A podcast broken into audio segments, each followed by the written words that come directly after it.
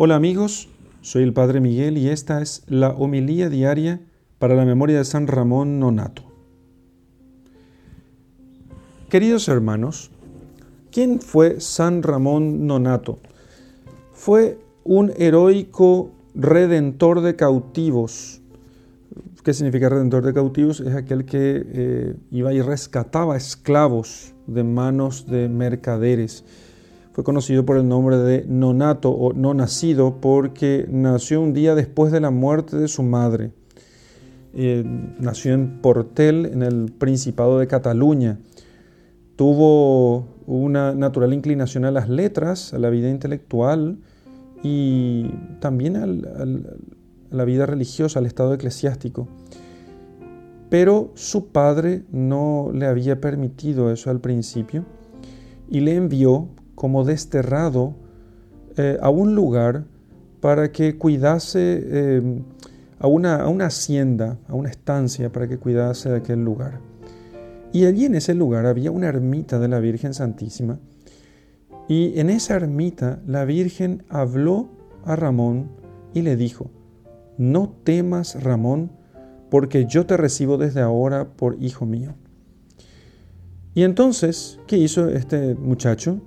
Hizo el voto de perpetua virginidad, un voto de castidad, y su madre, su madre celestial, la Virgen María, le mandó que vistiese el hábito sagrado de los religiosos mercedarios. Así fue con San Ramón Nonato.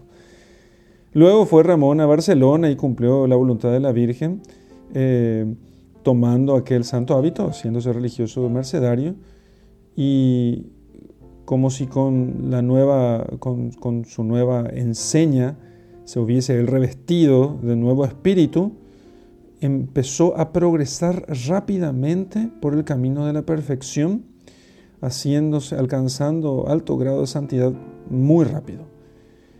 Entonces él tenía vivos deseos de rescatar esclavos cautivos y librarlos del riesgo inminente que se llevan de perder la fe. Explico lo que sucedía con ellos. Muchos eran, muchos cristianos eran capturados y llevados como, como esclavos, como cautivos, y muchos de esos cristianos perdían la fe. Entonces lo que los religiosos mercedarios hacían era recoger limosnas y para ir y comprar cristianos y recuperarlos nuevamente.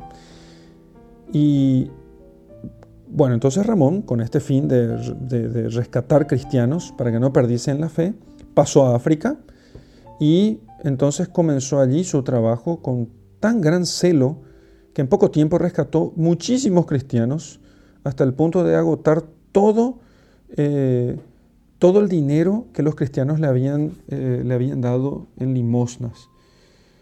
No, no, se, no, se cansó, sin embargo, este, este gran apóstol, sino que compadecido de, lo que, de, lo que, de, aquellos que ya no podían resistir más todos los malos tratos que, recibían de, aquellos hombres que, eran, que no eran cristianos, que eran infieles, y trataban muchos de ellos de dejar la fe, porque si estos cristianos, estos cautivos, abandonaban la fe cristiana, podían entonces ser liberados de la esclavitud. Así muchos apostataban. Entonces, el santo se entregó, ya no tenía dinero, entonces él se entregó a sí mismo como cautivo, como rehén, como esclavo, saliendo fiador eh, por, por esos cristianos con su propia persona. Y así él se hizo esclavo, cautivo por amor de Dios y de los hombres. En tal, en tal estado en el que estaba, él no dejaba de, de de decírselo, de, predicar a, los moros todos sus errores, sus vicios eh, que, les, que, les había enseñado su, religión y en el cual estaban aquellos hombres. Y no dejaba él de predicar la verdad y la pureza del Evangelio de Cristo. Y les predicaba a los moros con tanto fervor y con tanta gracia del cielo que muchos de esos infieles se convirtieron a la fe católica. Entonces el jefe de ellos se enojó por las victorias que alcanzaba Ramón y mandó entonces que lo llevaran desnudo por las calles y le azotaran delante de todo el pueblo y que entonces le, que, que quemaran sus labios con hierros encendidos y le pusiesen un candado en la boca para que no pudiese hablar más ni predicar la ley del Señor. Así que todos estos tormentos eh, sufrió Ramón Nonato con gran paciencia. Y entonces se extendió la fama de sus heroicas virtudes por todo el mundo cristiano y llegó a oídos del Papa Gregorio IX en testimonio de su amor Así que eh, Gregorio IX, en, testimonio del amor de Ramón Nonato, le hizo cardenal de la iglesia y le ordenó que volviese a España. Entonces, Ramón Nonato fue recibido en Barcelona con gran pompa y con, con gran fiesta y gran algarabía de todos. Y al pasar por Cardona, se sintió muy enfermo.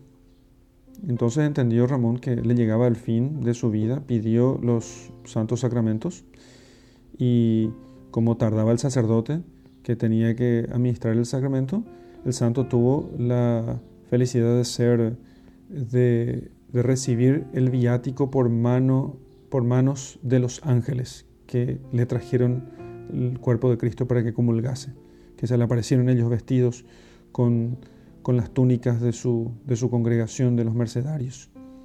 entonces, consolado con esta visita celestial, él entregó en paz su espíritu al Señor. Así que, hermanos, la caridad verdadera debe demostrarse con obras, no, no bastan las palabras, debe ser una caridad y un amor a Dios y a los hombres con obras. Y con obras costosas, si es grande la caridad, si se dice que es grande el amor, deben ser obras costosas. Así que eh, nuestro, nuestro, miserable egoísmo, nuestra dureza, em, es realmente condenada con tantos necesitados que necesitan no menos del sustento del espíritu que del pan del cuerpo y está nuestro egoísmo y nuestra, nuestra dureza de corazón es condenada por los ejemplos heroicos de San Ramón. Deberíamos temer nosotros la terrible sentencia del juez supremo que ha de fulminar contra los hombres que fueron tan duros de entrañas con sus hermanos y no hicieron al menos alguna cosa con ellos, con los necesitados. No, delante de todos estos ejemplos, no cerremos nuestras entrañas a los que necesitan de nuestras ayudas. En el nombre del Padre y del Hijo y del Espíritu Santo. Amén.